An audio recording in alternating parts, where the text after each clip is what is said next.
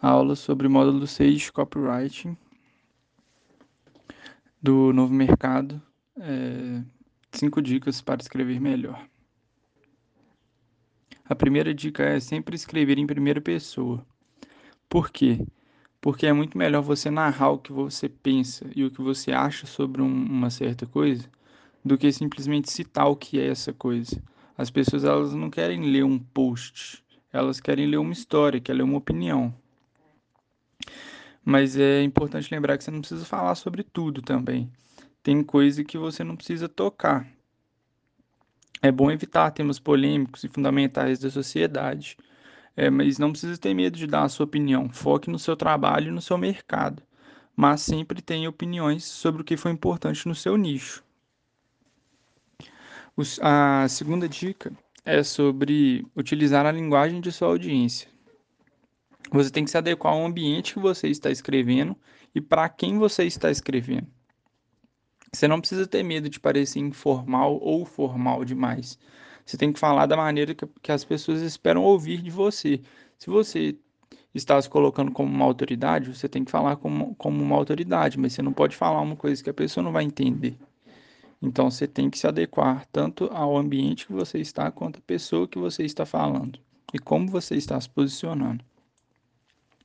A terceira dica é: use sempre comandos simples e diretos. É, você não precisa querer criar uma dúvida nem querer enganar a sua audiência. Você pode ser direto em seus pedidos e em suas explicações.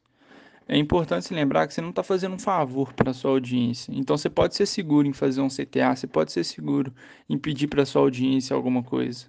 Porque vai, vai ser muito melhor você fazer esse CTA de forma simples e direta, que a pessoa vai entender o que ela precisa falar ou fazer, do que você falar de uma maneira que você vai estar tá querendo enganar ela, mas você vai gerar dúvida, você vai gerar insegurança no seu público.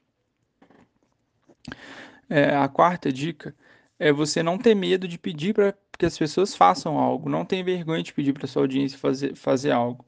Porque as pessoas enquanto você estiver falando, elas vão estar tá ali te ouvindo, porque essa sensação de conversa é interessante, mas a conversa não vai vender. Então, você tem que perder a vergonha de pedir para que as pessoas façam algo, pedir para que as pessoas se inscrevam no seu canal, que elas sigam seu Instagram, que elas compartilhem conteúdo, que elas comentem no conteúdo, porque isso é o que vai gerar engajamento, é o que vai gerar interesse para a pessoa consumir mais o seu produto depois. E a quinta dica é sempre repetir. É, para que as pessoas aprendam e entendam o que você está falando e passando para elas, elas precisam ouvir a mesma coisa várias vezes.